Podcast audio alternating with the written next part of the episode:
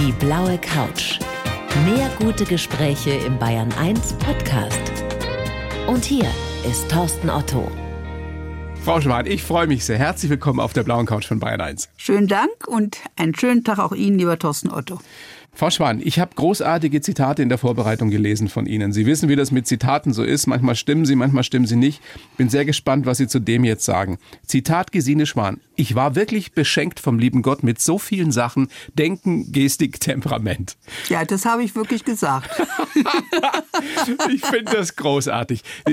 Daraus entnehme ich, Sie sind dankbar für das, was Ihnen mitgegeben worden und Sie mögen sich. Beides stimmt, ja. Also das heißt nicht, dass ich äh, nicht kritisch bin mir. Im Gegenteil. Gegenteil, ich glaube, man muss sich mögen, um auch wirklich kritisch sein zu können mit sich. Denn wenn man sich nicht mag, dann traut man sich auch nicht, sich wirklich ernst und scharf zu sehen.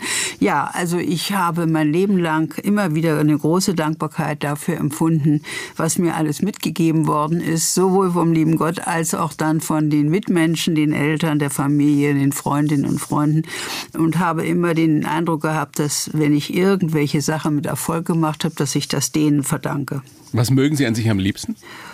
Och, na, also darüber habe ich natürlich jetzt nicht nachgedacht. Ich mag mich grundsätzlich, das heißt, ich stehe zu mir und ich finde, dass ich auch verträglich bin. Ich glaube, dass ich verträglich bin und dass ich eigentlich auch ganz gute Laune in der Regel habe und ich versuche auch anderen Menschen zu helfen, aber vor allen Dingen bin ich über allem immer sehr dankbar. Was schätzen Sie denn an anderen Zeitgenossen am meisten? Welche Charaktereigenschaften? Wahrscheinlich dasselbe. Das ist ja immer so, wenn ja. man was sagt, was man über sich schätzt. Also das schätze ich auch. Zum Beispiel an meinem Mann schätze ich, dass er wirklich sehr oft sehr gut gelaunt ist, auch wenn es ihm nicht ganz so gut geht. Dass er immer wieder neu anfängt. Neulich waren wir in Palermo und da hat er einen Roller gemietet und ist mit dem Roller gefahren und der ist also über 80 und es macht ihm großen Spaß, aber er ist dann doch irgendwie irgendwann mal auf Nassaustraße ausgerutscht oh. und hingeknallt. Aber als er dann wiederkam und mir berichtete, war er erst mal ganz strahlend und ist am Nachmittag sofort wieder Roller gefahren. Das habe ich gerne. Niemals aufgeben. Nein. Immer optimistisch in die Zukunft gucken. Was schätzen Sie denn, Frau Schwan, an Ihrem Parteifreund Olaf Scholz? Auch da schätze ich eine Menge und gerade in der letzten Zeit noch etwas dazu. Also ich schätze an ihm, dass ich glaube, dass er sehr sachorientiert ist, dass er hochintelligent ist, dass er sehr gewissenhaft arbeitet, dass er sehr genau ist und in der letzten Zeit habe ich den Eindruck, dass er seine autoritären Versuchungen mehr und mehr irgendwie abschleift und dass er mehr und mehr begreift, dass Dauerhaftes in der Politik nicht von Top-Down zu machen ist, sondern indem man sich mit den anderen verständigt und das auch bescheiden. Übrigens hatte er diese Fähigkeit immer schon. Er war ja oft in der Antragskommission von Parteitagen und ist da bekannt dafür, dass er immer sehr gute Kompromisslösungen gefunden hat. Also der kann Kanzler. Das glaube ich sicher, ja. Mögen Sie ihn? Ja, ich mag ihn und zwar mag ich ihn zunehmend, weil ich erlebe und zwar handfest, dass er es sehr gut aushält, wenn man ihn kritisiert und wenn man oder gegenhält, auch freundlich natürlich, aber sachlich eindeutig und sich das auch durch den Kopf gehen lässt, nicht sauer ist darüber. Also der mag sich, glaube ich, auch und hat genug Selbstbewusstsein, Kritik auszuhalten. Und insofern ist er mir sehr sympathisch und ich finde auch doch sehr beachtlich, das muss man ja nun wirklich wirklich sagen, wie er diese Wahl doch sehr stark getrieben hat seinerseits. Welche Gefühle hegen Sie denn für Armin Laschet, Frau Schwan? Der war mir eigentlich nie unsympathisch, weil er so innerhalb der Union zum Beispiel in Sachen Flüchtling, Migration immer eine ganz vernünftige Haltung hatte. Und es tut mir leid, dass er jetzt da derartig gestrandet ist, aber möglicherweise hat er doch seine rheinische Frohnatur, die mir prinzipiell sympathisch ist, nicht genügend im Zaum. Also ich glaube, man muss einfach in bestimmten Positionen noch ein bisschen entschiedener und weniger, naja, wird schon gehen, auftreten. Apropos Apropos Frohnatur, wie sehen Sie den vermeintlichen Kanzler der Herzen aus Bayern? Also der ist mir wirklich sehr schwierig, das muss ich sagen. Ich finde, dass der sehr großspürig auftritt und sehr unfair und sehr ich-bezogen und der charmiert vielleicht manche Leute mit seiner Stimme und seinem Auftreten, aber mir ist er nicht sympathisch, vor allen Dingen habe ich gar kein Vertrauen in ihn. Aber kennen Sie ihn denn persönlich? Nein, kenne ich nicht und das gebe ich offen zu, aber so wie ich ihn erlebe und ich meine, er ist ja auch nicht ganz neu auf der politischen Bühne, nicht? Wie oft der Kurswechsel gemacht hat, ohne dabei dabei große Probleme zu haben oder sich erklären zu müssen. Nein, ich finde ihn nicht vertrauenswürdig. Auf jeden Fall ist das eine spannende politische Zeit, die wir gerade erleben dürfen, Frau Schwan. Welche Hoffnungen setzen Sie denn in eine Ampel, die ja nun immer wahrscheinlicher wird? Na, ich denke schon und hoffe, dass viele Zöpfe, die gewachsen und gewachsen und gewachsen sind, weil die letzte Bundesregierung keine wirklich weiterführende Entscheidung getroffen hat und auch keine Lösung an wirklichen Problemen gefunden hat, auch nicht den Mut dazu hatte. Also ich hoffe, dass das sowohl innenpolitisch als auch vor allen Dingen europapolitisch geschieht, auch wirtschaftspolitisch, dass da endlich einige Schritte nach vorne getan werden. Das ist natürlich zunächst ein formaler Begriff. Europapolitisch, was mir immer besonders am Herzen liegt, möchte ich gerne, dass gelebte Solidarität nicht immer verpönt wird und dieser Satz oder dieser Begriff vom Nettozahler Deutschlands mhm. endlich durchschaut wird, dass das eine einzige dumme Polemik ist. Dann möchte ich gerne, dass innerhalb der Deutschlands, aber auch Europas Bürgerinnen und Bürger sehr viel mehr teilhaben können an der Entscheidung, vor allen Dingen auf der kommunalen Ebene. Ich habe dafür auch mir Überlegungen angestellt, damit das mit der repräsentativen Demokratie vereinbar ist. Das ist mir nämlich sehr wichtig, sonst wird das Ganze ein Bruch der Legitimation und das soll nicht sein. Aber dann glaube ich eben vor allen Dingen auch, dass sowohl die Solidarität in Sachen Wirtschaft, Aufbau, Klimaschutz, dass da etwas geschieht und auch in Sachen Flüchtlinge. Ein entscheidender Punkt wird sein, wie die Finanzpolitik ausgerichtet wird. Und da finde ich, habe ich eine klare Präferenz für den Vertreter der Grünen, der das gerne machen möchte. Sie meinen den Herrn Habeck? Ich meine den Herrn Habeck, weil er, glaube ich, eine gute Balance hat zwischen den Not Sachnotwendigkeiten, auch der Notwendigkeit natürlich einen seriösen Haushalt zu führen, aber auf ja. der anderen Seite eben auch zu investieren. Das finde ich äh, sehr wichtig und sehr gut. Naja, und dann in der Frage der Flüchtlingspolitik hoffe ich wirklich, dass wir da äh, weiterkommen. Das wird davon abhängen, ob wir auch da eine gute Finanzierung finden. Die ist sehr wichtig. Vor allen Dingen dürfen wir auf keinen Fall verstellen, wollen, dass die EU, was ja schon in Ansätzen versucht wird, jetzt auch von der Kommission und von anderen, die ja alle begreifen, dass man nicht immer nur einen ausgeglichenen Haushalt anstreben darf, dass alle mit dabei sind, der EU selbst auch neue Quellen zu erschließen, finanzielle, also EU-Steuern. Da gibt es ja ganze Kommissionen, die darüber schon gearbeitet haben, denn nur das kann dann auch Gemeinschaftsaufgaben gut finanzieren und Finanzierung ist für Gemeinschaftsaufgaben immer Ganz wichtig. wichtig. Ja. Frau Schwan, wir werden gleich noch ausführlicher über Ihr Buch vor allem und auch in die Flüchtlingspolitik natürlich, die ja Teil des, des Buches ist, hauptsächlich sprechen. 2019 hat die Taz mit den Worten zitiert, sozialdemokratisch regieren geht nur mit Rot-Rot-Grün. Da sehe ich keine andere Chance. Wird das denn jetzt mit Lindners FDP funktionieren? Naja, das ist natürlich sehr viel schwieriger. Das ist richtig. Also meine Präferenz ist zu der damaligen Zeit, als ich das gesagt habe, Rot-Rot-Grün gewesen. Leider hat sich die Linke auch selbst ein bisschen jetzt aus dem Spiel genommen durch alle möglichen schwierigen Innereien. Sie ist sozusagen ein Kind der Sozialdemokratie und damit auch immer mit dem innerparteilichen Streit behaftet. Ich glaube, die SPD hat das in den letzten zwei Jahren sehr gut und sehr gründlich und sehr kommunikativ und argumentativ angegangen. Das ist der Linken nicht gelungen. Ob das mit der FDP geht, hängt sehr davon ab, ob es uns gelingt, gemeinsam etwas zu wollen und nicht nur jedem seine Spielwiese zu lassen. Das ist sehr wichtig. Er muss ein gemeinsames Projekt haben. Aber Männer spielen doch so gerne. Naja, Spielen ist ja auch außerhalb dann ganz schön. Und man kann natürlich immer auch nebenbei mal Basketball spielen oder irgend sowas. Das ist ja alles richtig. Aber dass man wirklich etwas gemeinsam bewegen will. Und da ist es schon schwierig mit der FDP, weil man ein bisschen bisher den Eindruck hat, dass sie in erster Linie an ihre Partei und innerhalb der Partei wieder alle in erster Linie an die Individuen denken und nicht das Gemeinsame und das Gemeinschaftliche so sehr im Blick haben. Das hat ja nichts mit irgendwelcher Kollektivität zu tun, sondern damit, dass man miteinander ist, dass man Verantwortung trägt, dass man Gegenseitigkeit ernst nimmt, Partnerschaftlichkeit ernst nimmt, alles das. Und ich finde, da hoffe ich, dass die FDP Geschmack findet, daran über die Verstärkung der individuellen Ressourcen etwas zu erreichen. Ich kenne im Übrigen, ich bin seit mehr als, ich glaube, mindestens zehn Jahren Vorsitzende des Kuratoriums der Theodor Heuss Stiftung. Das ist keine FDP-Stiftung, aber ist natürlich gegründet von Frau Hambrücher und mhm. der, so, der Enkel von Theodor Heuss ist der Vorstandsvorsitzende.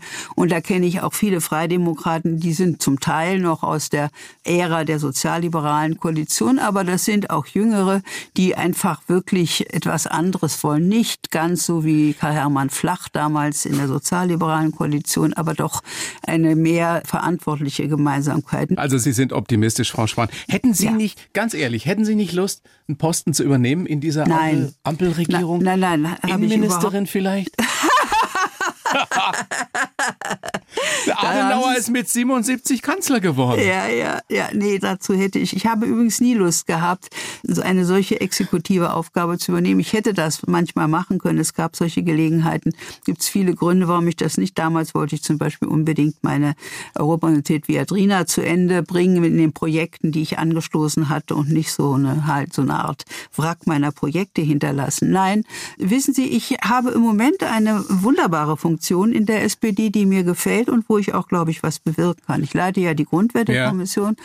und bin damit Teil einer Mehrheit von Gruppen und, und Menschen, die versuchen, die Partei durch Kommunikation, durch Verständigung, durch Aussprechen der Gegensätze, durch Aussprechen der Konflikte, aber dann auch argumentative Lösung so zu vereinheitlichen, dass sie wirklich eine lebendige Partei ist, dass sie auch Widersprüche aushält, aber dass sie nicht zerfasert in lauter verschiedene Gruppen. Das ist eine Aufgabe, die sozusagen meine Lebensaufgabe ist, Verständigung. Ja, die hört auch nie auf, diese Aufgabe. Nein, nein, nein, aber das macht, so mir auch, macht mir Spaß. Ja. Ihr aktuelles Buch, Frau Schwan, heißt Europa versagt, eine menschliche Flüchtlingspolitik ist möglich. Haben Sie das Christian Lindner schon geschenkt? Nein, aber ich habe es vor, ihm zu schenken.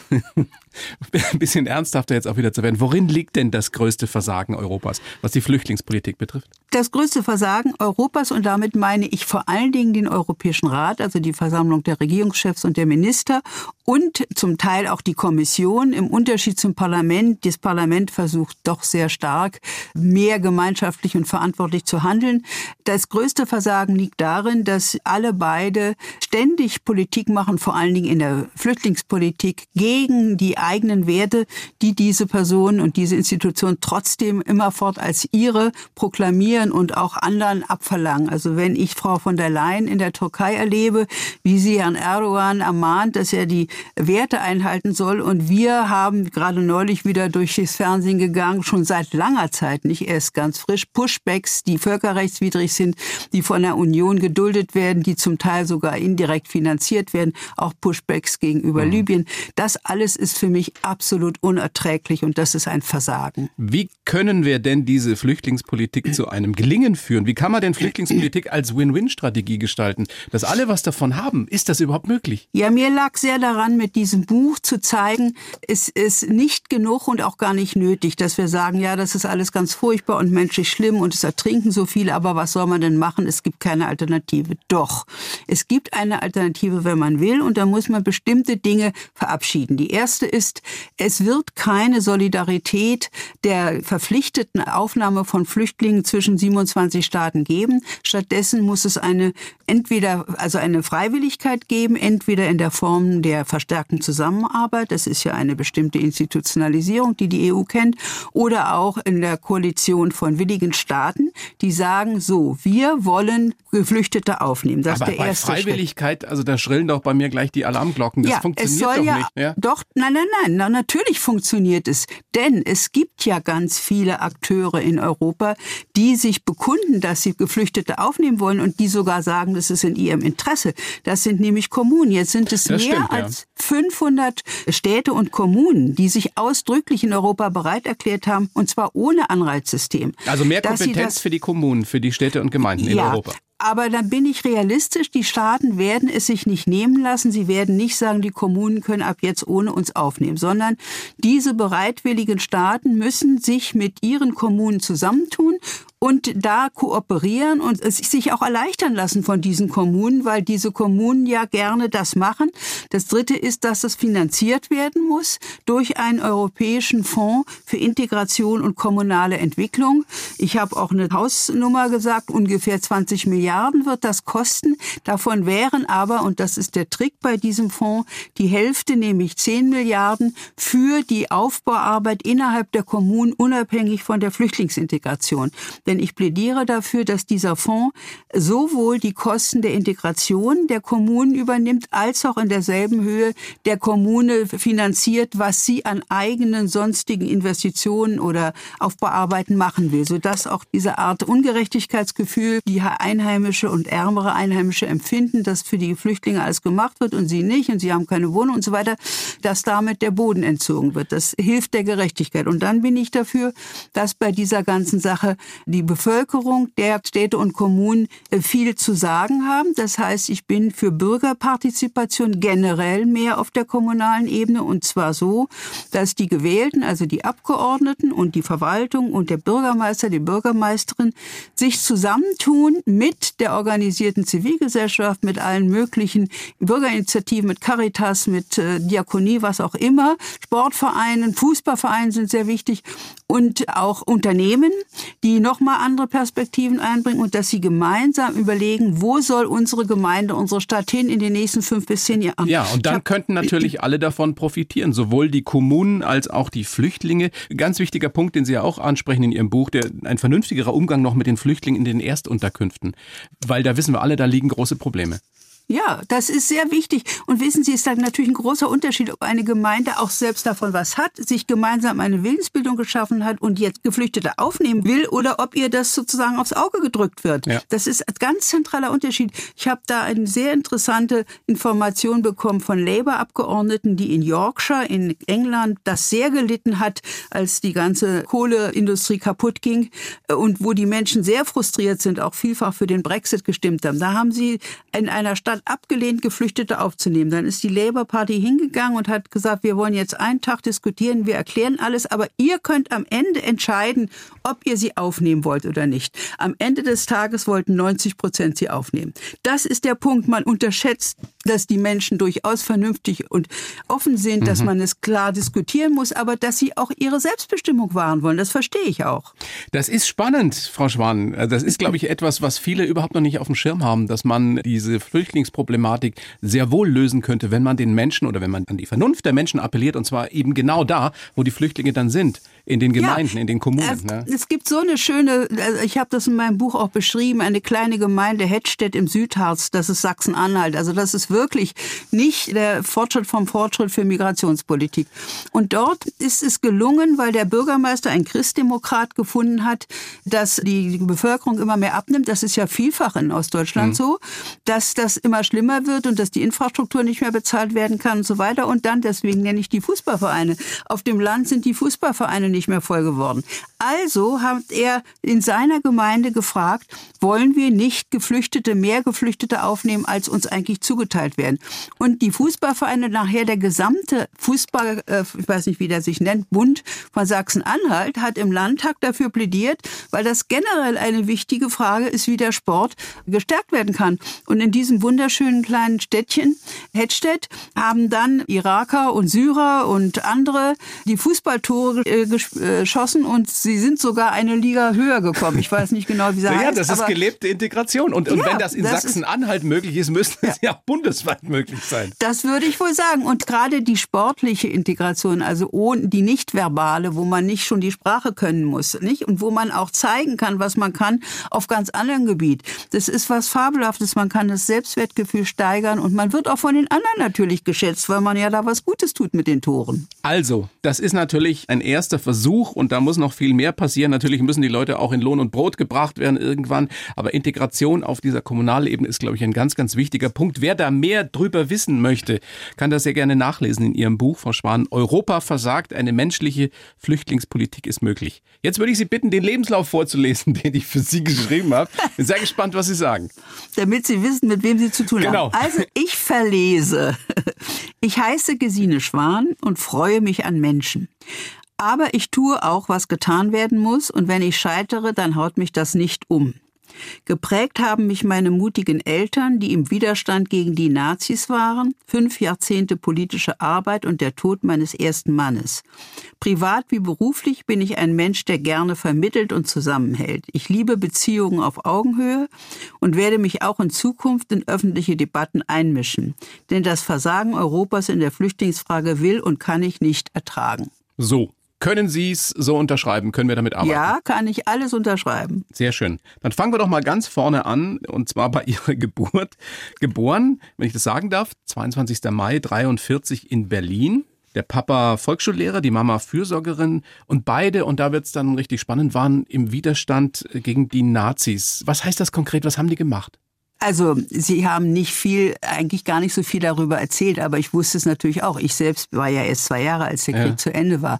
Aber das Markanteste war eben, dass Sie ein jüdisches Mädchen versteckt haben, ein zwölfjähriges, die Mutter von ihr ist auch versteckt worden und beide haben übrigens 1944 im August und beide haben überlebt und sind dann in die Vereinigten Staaten gegangen. Ich habe übrigens da eine sehr anrührende Erfahrung gemacht, nämlich vor ungefähr zehn Jahren hat mich ein Sohn dieser Jüdin, dieses Mädchens, lebt nicht mehr, sie ist in den 80er Jahren gestorben, aber ein Sohn, der Staatsanwalt in Kalifornien ist, der hat mich angemeldet und ihm war meine Adresse gegeben worden. Der ist mit seinem Bruder und dessen Familie nach Berlin gekommen. Wir haben ihn bei uns zu Hause gehabt. Ich habe ihm auch das Haus gezeigt, wo seine Mutter versteckt war, also wo meine Eltern damals lebten. Und das war etwas wirklich sehr, sehr anrührendes, muss ich sagen, wie die, wie wir uns da verständigt haben. Und ich habe mich immer trotzdem einfach grundlegend geschämt für alles, was damals mhm. passiert ist. Und die, die fühlten sich nun sehr dankbar. Aber es war wirklich sehr schön. Und sie haben im Grunde uns mitgegeben, meine Eltern, sowohl meine meinem älteren Bruder als auch mir, dass wir dafür sorgen müssen, also sozusagen ein Leben lang, lebenslänglich, dass solche Verhältnisse wie im Nationalsozialismus nicht mehr entstehen, dass äh, Freiheit, Sicherheit, Menschlichkeit, äh, sowas alles gesichert wird. Und ich habe das ja auch in meinem Buch geschrieben. Es hat mich so sehr beeindruckt, dass eben ein Flüchtlingsschiff, das von Deutschland nach Kuba und Amerika gehen sollte, mit jüdischen Flüchtlingen nicht aufgenommen worden ist, von da wieder zurück muss, nur in Kuba sind, konnten ein paar von Bord gehen. Und dann sind sie zurückgekommen nach Deutschland, nach Europa. Und nur die, die nach Großbritannien ausgeschifft worden sind, die haben schließlich mit Sicherheit überlebt. Aber über 300 sind umgekommen in Auschwitz. Das ist für mich eine so tiefe Erfahrung, dass Demokratien so versagen können, dass der Präsident Roosevelt, der sie eigentlich diese Venien aufnehmen wollte, das nicht getan hat, weil man in seiner Partei ihm gedroht hat, man würde ihn bei der nächsten Wahl nicht unterstützen. Das ist doch genau das, was wir auch jetzt ja, erleben. Klar, und deswegen und, haben wir natürlich auch die Verpflichtung, etwas äh, zu tun. Ja, jeder Einzelne ja. oder jeder Einzelne von uns. Frau Schwan, wenn man sich das, oder beziehungsweise man kann sich das ja gar nicht vorstellen, was es in dieser Zeit damals im Nationalsozialismus hieß, wenn man ein jüdisches Mädchen versteckt hat, wie viel Mut dazu gehört hat. Stimmt es, dass Ihr Vater auch äh, die ganze Zeit überstanden hat, ohne ein einziges Mal Heil Hitler zu sagen? Das haben mir jedenfalls seine Schüler gesagt. Er hätte immer, wenn es zum Gruß kam, irgendwie seine Hände beide in der, er hatte so einen Kittel immer an und einen Schlüssel in der Kitteltasche und er hätte immer beide Hände tief vergraben gehabt in dieser Kitteltasche. Nun war er natürlich eben nur Volksschullehrer, also und dass er das hat äh, machen können, ich kann es auch nur schwer verstehen. Aber ich muss sagen, auch mit diesem jüdischen Mädchen war das so. Wir wohnten in Heiligensee im Norden Berlins. Das war dicht an einer, ja eigentlich, äh, mein Vater nannte das immer Zickenschweiz. Also das war sehr kleinbürgerlich. Und eine Kolonie war gleich um die Ecke, wo übrigens viele sich versteckt hielten und meine Mutter auch Essen brachte, Kommunisten und Juden. Und da konnte dieses Mädchen auch mit uns im Garten spielen, offenbar. Also die Nachbarn waren offenbar so, das politische Milieu war wahrscheinlich eher sozialdemokratisch, dass das nicht verpetzt worden ist. Also das, das muss man sich auch immer sagen. Sowas gab es auch im Dritten Reich. Ja. Glauben Sie, Sie haben sich die Frage sicherlich häufiger gestellt, Sie, Sie könnten auch so mutig sein? Wenn es nötig naja, wäre? Die Frage kann man letztlich nie beantworten. Aber dieser Mut meiner Eltern hatte immer ein doppeltes Gesicht für mich. Zum einen muss ich schon sagen, bin ich ihnen wahnsinnig dankbar dafür, dass sie das gemacht haben und dass ich da nicht unter dem Trauma leide, dass ich einen Verbrecher zum Vater oder zur Mutter hatte. Ich habe ja mal ein Buch geschrieben über mhm. Politik und Schuld, wo ich die Kinder dieser Generation, deren Eltern Verbrechen begangen haben, vor allen Dingen im Osten Deutschlands und Europas, mit ihren psychischen Beschädigungen beschrieben habe. Das ist das eine. Das andere ist aber natürlich auch, dass das eine klare Verpflichtung ist für mich. Also das kann man jetzt nicht logisch beweisen. Aber wenn die Eltern unter so schwierigen Umständen das gemacht haben, muss ich auch jedenfalls dort, wo ich merke, dass äh, fundamentale Werte verletzt oder äh, wirklich mit Füßen getreten werden, muss ich da was dagegen tun. So ein Anspruch an sich selbst kann natürlich auch dazu führen, dass man überfordert ist. Sie haben, ich weiß nicht, ob im Vorgespräch und im anderen Interview mal gesagt, ich war schon als Kind die Streitschlichterin und die Diplomatin zu Hause.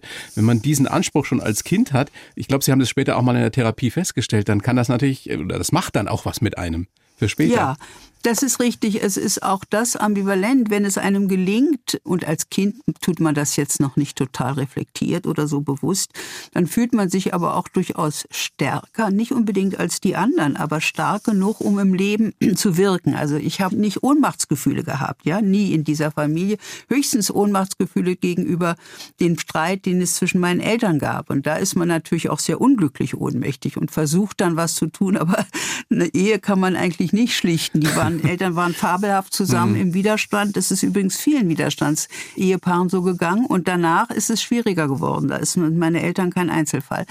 Man fühlt sich stark und man fühlt sich aufgefordert, aber man überschätzt sich auch. Oder man kann dann die eigenen Grenzen oft nicht mehr genug einsehen. Und das habe ich getan. Das war eines der Probleme meiner Depression, weswegen ich dann eine Psychoanalyse gemacht habe.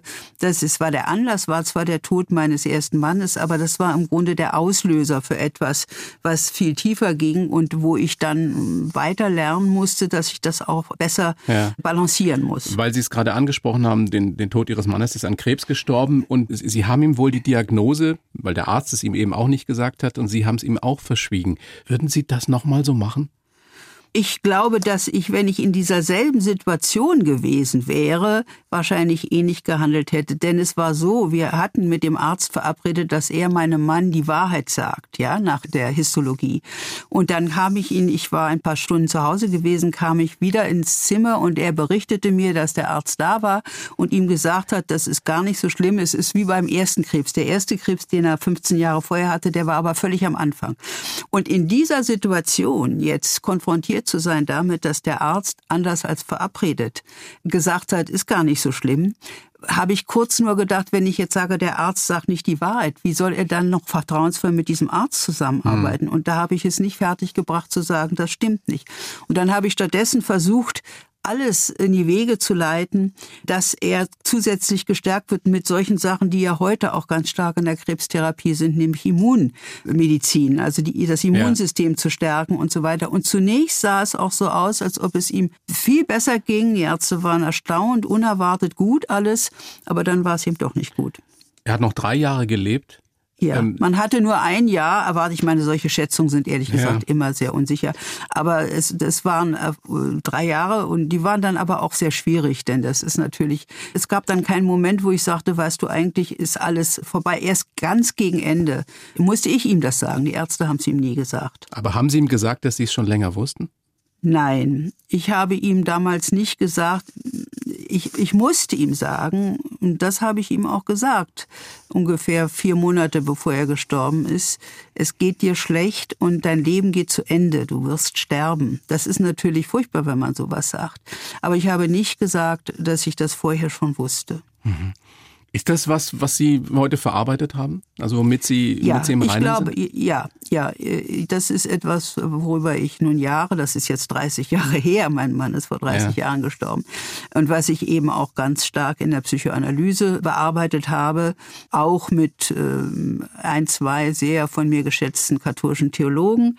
Aber äh, das, das könnte ich, das will ich jetzt hier nicht in dem Gespräch, aber da könnte ich, da fühle ich mich frei. Letzte Frage dazu. Ich weiß, Sie sind ein sehr gläubiger Mensch. Welche Rolle hat der Glaube gespielt in dieser Beziehung?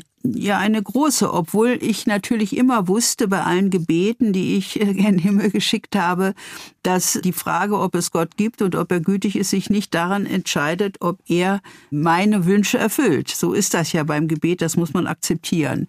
Die einzige Sache, die man immer wieder erbitten kann und die ich auch immer wieder mit Erfolg erbitte, ist, dass ich die Kraft erhalten möge, das zu tun, was ich tun muss. Das ist sozusagen das formale Gebet und da bin ich auch nicht enttäuscht worden. Ich habe die Kraft bekommen. Das durchzieht ja Ihr Leben. Äh, privat kann ich das jetzt eher nicht beurteilen, aber was man von Ihnen beruflich weiß, dass Sie nie Angst davor hatten, Dinge zu tun, wo andere gesagt hätten oder gesagt haben wahrscheinlich auch, du wirst scheitern, das wird nicht funktionieren. Also ich spreche die beiden Kandidaturen für das Amt des Bundespräsidenten an. Hat Sie das nie äh, ich weiß nicht, wie soll ich es formulieren, geschreckt, dass Sie mit großer Wahrscheinlichkeit verlieren würden? Nein, also ich meine, bei der Bundespräsidentenfrage war das ja sowieso, ehrlich gesagt, gar kein echtes Problem. Denn also erstmal aufgefordert zu werden, das zu machen, ist ja schon eine Ehre. Und es war die ja. erste Kandidatur, war auch ein Spaziergang. Das war kurz nur. Ich konnte ein paar Sachen öffentlich, wie wir politikwissenschaftlich sagen, Agenda-Setting machen. Und ich konnte auch meine Universität nach vorne bringen. Die ist, hat damit natürlich einen Öffentlichkeitssprung gemacht, ne? ja. die Viadrina, die Europa-Universität Viadrina. Und außerdem wollte ich ja auch von Gerhard Schröder, dass er die Universität unterstützt. Also, Stimmt es eigentlich, dass der, stimmt es, dass der gesagt hat, wenn du äh, Bundespräsidentin wirst, dann müssen wir aber auch heiraten? Das war mein Mann, aber nicht Gerhard Schröder. Also. Das ist nämlich so nachzulesen. Das ist eines dieser typischen Nein, also Zitate, also, ja? Na, also Schröder nun wirklich nicht. Na, also, das ist wirklich abwegig. Nein, mein Mann, wir waren damals schon zusammen und der hat dann gesagt, wenn, wenn du das jetzt dann, dann müssen wir auch heiraten. Das fand ich sehr ulkig, weil ich selbst war da auch wieder nicht so förmlich. Aber so, jetzt verstehe ich das. Nein, nein, aber, aber das war also nicht schlimm und ich wurde ja auch sehr, sehr freundlich behandelt. Ja. Alle haben gesagt, na ja, du wirst es nicht. Ich habe dann doch eine erhebliche Stimme mehr bekommen. Das war ja fast sensationell, was ich alles dazu bekommen habe. Und insofern war das kein Problem. Außer dem Spiegel, der äh, gegen Schröder war damals und deswegen auch gegen mich stänkerte, gab es da auch gar keinen Gegenwind. Bei der zweiten Kandidatur war es sehr viel schwerer, weil da hätte es auch eine Chance geben können. Und da war die Gemengelage Lage sehr schwierig, aber das ist ja eine politische Sache. Das ist ja nicht, dass ich jetzt persönlich scheitere, sondern wenn man in der Politik keine Mehrheiten kriegt, dann scheitert man. Aber das ist dann so. Das ist kein persönliches Versagen. Wären Sie denn, ähm, jetzt rückblickend, wären Sie gerne Bundespräsidentin geworden? Also wäre das ja, etwas gewesen, womit Sie wirklich was hätten bewirken können? Ja, ich wäre gerne Bundespräsidentin geworden und ich glaube auch, dass ich etwas hätte bewirken können, dass die Aufgaben, die er hat äh, oder die Position hat, sind sprechen, reden, äh, reden halten, kommunizieren, verständigen und sowas alles. Das hätte ich, glaube ich, gerne gemacht und auch ganz gut gekonnt. Ich glaube, ich hätte auch sozusagen atmosphärisch einiges ändern können. Und es wäre auch nicht schlecht gewesen, wenn eine Frau das mal gemacht hätte. Aber so ist das nun mal. Ja. Aber es ist keineswegs so, dass ich das Gefühl habe, jetzt habe ich sozusagen nichts mehr Interessantes im Leben machen können. Doch danach waren so viele interessante Sachen. Und ich bin eigentlich fast immer mit mir im Reinen gewesen. Nach dem zweiten Scheitern war ich ein bisschen traurig, das gebe ich zu, aber das ist dann auch vorbeigegangen und ich hatte auch die Zuversicht, das geht wieder vorbei und dann hast du wieder deine positiven Perspektiven. Wie sehr hat Sie die Niederlage 2019 geärgert um den Bundesvorsitz der SPD mit Ralf Stegner zusammen, als äh, Walter Beuerns naja, und Saskia Esken eben äh, gewählt wurden? Ich habe zunächst überhaupt nicht verstanden, weil wir immer sehr viel Beifall bekommen hatten bei den äh, ja. Auftritten, warum wir ja da das Schlusslicht waren. Ne? Ich, also jetzt, jetzt nur aus, aus Sicht eines interessierten politischen Beobachters, ich, ich fand das alles sehr, sehr merkwürdig, ehrlich gesagt. Und zum Thema Charisma, das kann ja nun überhaupt keine Rolle gespielt haben. Also ja, da hat man sich schon ja sehr gewundert so, über diese Partei mal wieder. Ja, ich hatte mich, äh, habe das erst also wirklich lange äh, schwer verdaut. Das heißt lange gar nicht mal so sehr, sondern ich habe die ganze anschließende Nacht darüber nachgedacht, was war das jetzt eigentlich? Wie ist das zustande gekommen? Und dann war mir das sehr klar. Es war letztlich nicht eine Basisentscheidung über unsere Performance sozusagen oder über das, was wir zu bieten hätten, sondern es war eine Entscheidung, die im Wesentlichen von den Jungsozialisten, also von Kevin Kühnert getroffen worden ist und von Teilen des Landesverbands Nordrhein-Westfalen. Zahlen. Und das kann man dann auch an den anderen Mehrheiten erkennen, die, die Stärke der Niedersachsen, Sachsen ja. und so weiter. Und das heißt, es ist eigentlich nicht ein Echo auf individuelle Personen gewesen, sondern es hat doch äh, diese Art von Absprachen ganz klar äh, der Vorrang äh, es hat den Vorrang gehabt. Und als ich das begriffen habe, habe ich gesagt, na ja, gut, das habe ich nicht durchschaut. Ich habe wirklich gedacht, da könnte man was bewirken, aber außerdem wollte ich ja auch, als ich meine Kandidatur öffentlich machte und sagte, dass ich bereit wäre, ja etwas tun, denn man muss sich mal erinnern, damals im Juni, als Andrea Nahles, die übrigens einen großen Anteil hat daran, dass die SPD jetzt sehr viel einheitlicher agiert als früher. Das möchte ich mal ausdrücklich sagen. Die, das wird jetzt gar nicht genug erwähnt. Das, da wird sie auch mhm. unterschätzt. Sie hat mit ihrer sozialpolitischen Reform eine Menge gemacht. Als sie zurückgetreten war, wollte ja überhaupt keiner antreten. Das war ja peinlich. Es gab, glaube ich, drei Wochen oder so oder vier Wochen. Niemand, der bereit gewesen wäre, da irgendwie zu sagen, ja, ich möchte in diese Richtung gehen. Ja, das Und war ja nun auch, auch kein Posten, um den man sich hätte reißen müssen. Ne? Naja, dann nicht. Aber es ist doch auch ein Posten, ja, was heißt reißen? Also wenn man individuell Karriere machen will, natürlich nicht. Aber wenn man denkt, das ist ein wichtiges Amt, da muss man was für machen, dann schon. Und die SPD ist nicht irgendeine Partei.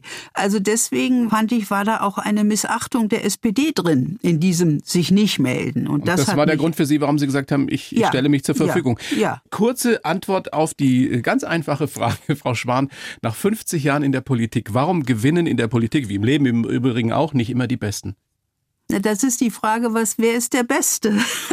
Also die alte Frage schon zwischen Aristoteles und Platon. Müssen die besten Philosophenkönige sein in der Politik? Nein.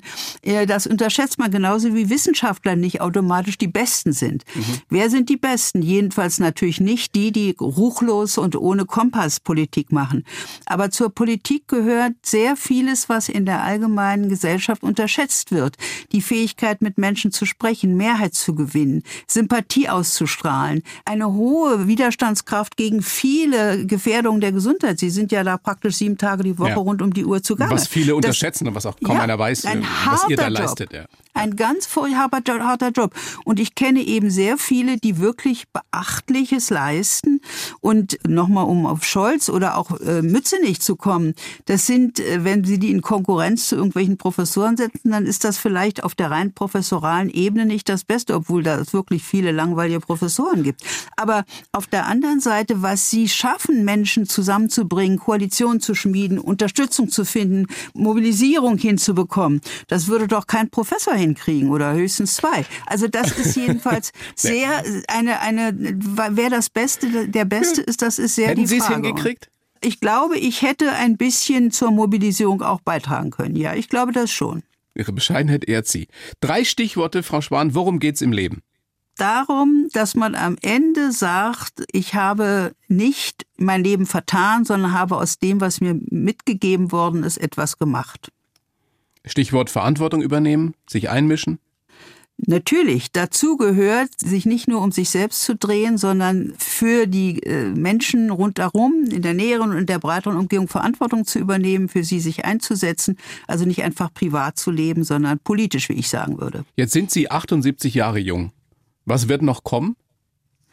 Ich hoffe, dass ich bei Troste bleibe und meine Gedanken zusammenhalten kann. Ich hoffe dasselbe, dass das mit meinem Mann so ist und als ich hoffe also, dass wir schön, so wie wir jetzt glücklich zusammenleben, weiterleben können, weiter was tun können für andere und dass auch unsere Glieder mitmachen. Ich habe zurzeit ein kaputtes Knie, das ist ganz schön ärgerlich, aber das Sport. wird wird ersetzt. Nö, ach, weiß ich gar nicht. Also ich kann, kann man ja heute ersetzen, da freue ich mich drauf. Und dann, dass man ja mit seinen Freunden in gutem Einvernehmen und in Freundschaft lebt. Haben Sie Angst vorm Tod? Ich denke natürlich viel mehr an den Tod als in früheren Zeiten. Und ich habe den Wunsch, nicht lange hilflos sozusagen bettlägerig zu sein. Das würde mir wohl schwerfallen, aber auch das müsste man hinnehmen. Frau Schwan, ich wünsche Ihnen mindestens noch 25 gute Jahre. Dann sprechen Na, wir uns das nächste sehr Mal. hochgegriffen. Wenn Sie dann 103 sind. Wie alt bin ich jetzt? Oh Gott, dann bin ich so, ja, dann bin ich so alt wie Sie jetzt ungefähr. Und dann, oh. dann sprechen wir nochmal und bin sehr gespannt, wie Sie dann auf Ihr Leben zurückblicken. Ich hatte neulich das Glück, mit einer 100-jährigen Klosterschwester zu sprechen. Das war spannend. Ja, ja das die also auf ich. der ganzen Welt war. Das war großartig. Ja, und das wünsche ich Ihnen, wie gesagt, auch, dass Sie mindestens so alt werden. Es gibt großartige Klosterschwestern. Absolut. Es gibt ja. in, in jedem Bereich des Lebens großartige Frauen. Ja, ja. Gut. Also ich danke Ihnen für das Gespräch auch. Ich sage gerne nochmal Ihr aktuelles Buch eben Europa versagt, eine menschliche Flüchtlingspolitik ist möglich. Vielen herzlichen Dank, Gesine Schwan. Ich danke Ihnen.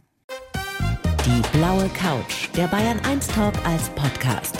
Natürlich auch im Radio. Montag bis Donnerstag ab 19 Uhr.